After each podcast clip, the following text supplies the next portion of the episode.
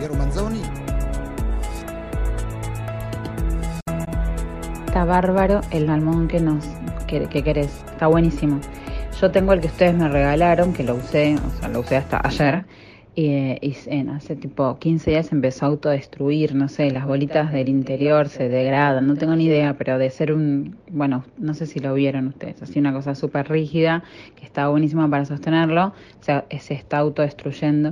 Y lo otro que tiene es que es muy grande, entonces la forma en la que apoyas la espalda y qué sé yo no está tan buena.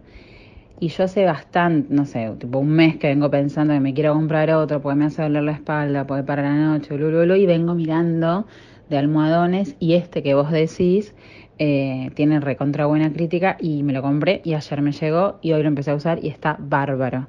Y te digo es un nene, bueno, grandote, eh, me imagino que si te acostumbras a usarlo desde que es muy chiquito, está bárbaro. Me parece un excelente regalo. Conta con eso, te mandamos. Nel 1958 espone insieme a Lucio Fontana e ad Enrico Bai. Inizia inoltre la collaborazione con Enrico Castellani e Agostino Bonalumi e nel 1959 fonda la rivista Azimuth e la Galleria Azimuth ed entra in contatto con la poetica e gli artisti del Movimento Zero. Y, y le mandamos también la ropita. Vamos a tratar de hacer un paquete lo más chiquito posible.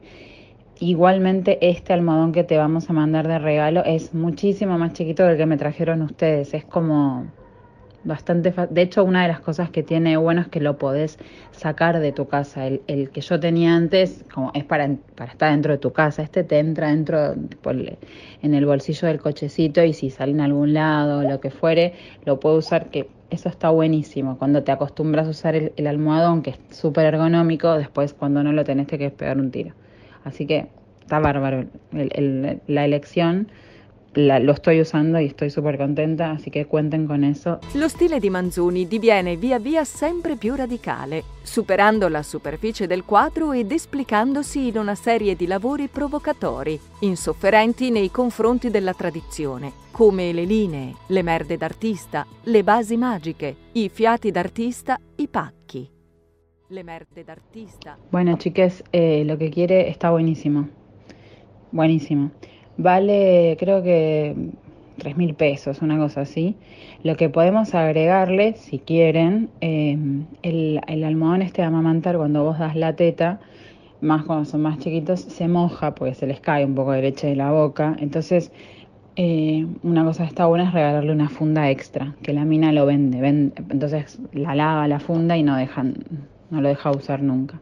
Está bárbaro, bueno, ahí yo le puse un audio que, que yo lo recibí ayer y lo estoy usando y está buenísimo. Perdón, espera que le estoy cambiando el gordo y me cuesta escribir. Eh, yo me compré uno que es gris clarito y le podemos comprar otro tipo celeste, ponele. Yo no, esos los, los que son blanquitos no los compraría. Eh, bueno, acabo de tener... Ay, chicos. Ya no te voy a contar lo que me acaba de pasar porque, bueno, que no es, es apto No, no, una cianciata, non si si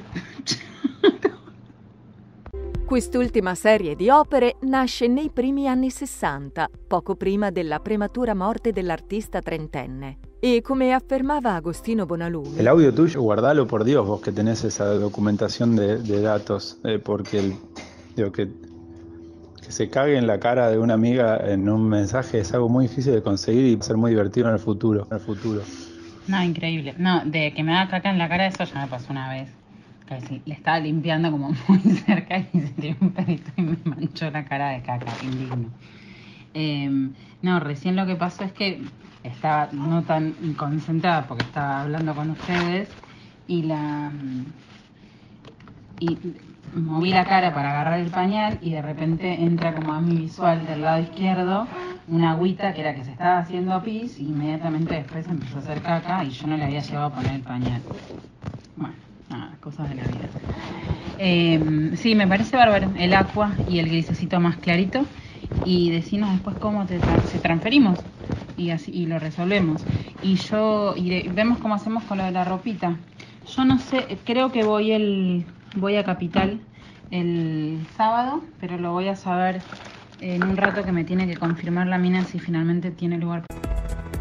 Bueno, bueno, bueno, Manzoni. Mira, a mí como personaje, como artista transgresor, pero sobre todo como hater y como troll del arte, a mí Manzoni es que me cae muy bien, pero muy bien, ¿eh? además, su cara me hace un poco de gracia. yo creo que sería colega mío en realidad. Y es que yo pienso que él tenía muchísimo sentido del humor y una de las claves básicas por la cual él puede hacer este tipo de obra es pues porque venía de una familia noble de larga tradición, es decir, no tenía problemas económicos, entonces hacía las cosas que vamos a ver. Por ejemplo, lo que ya he dicho, la lata de mierda de artista. Sí, sí, sí, o sea, él hizo 90 latas, 90, en la que metió su excremento, las etiquetó, las expuso y las vendía a su precio en oro. Es decir, eh, eh, eh,